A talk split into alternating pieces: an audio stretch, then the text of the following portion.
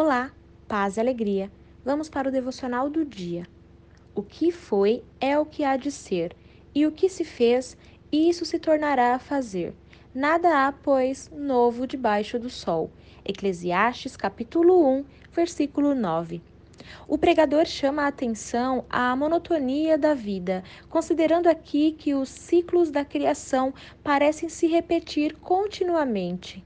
À medida em que os problemas, as circunstâncias e as questões da vida são sempre os mesmos, geração após geração. O que foi feito antes será feito outra vez.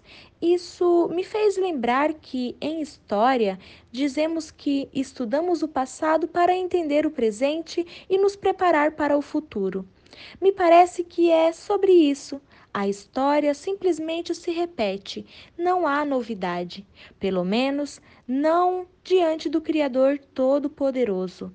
Contudo, essa máxima não é um convite ao ócio ou a porta de entrada para a depressão. Longe disso.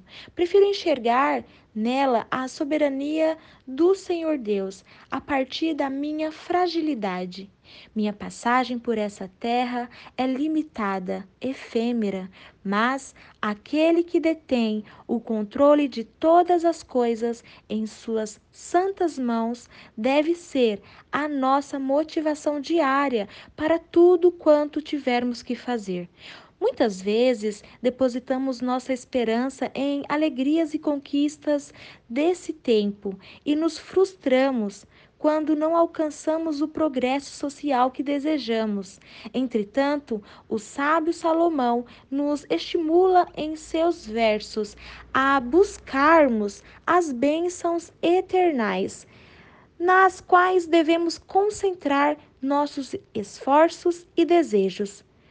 Com o que você tem ocupado seus dias? Será que sua atenção e esforços estão todos concentrados nas coisas dessa vida? E você acha que elas realmente valem a pena?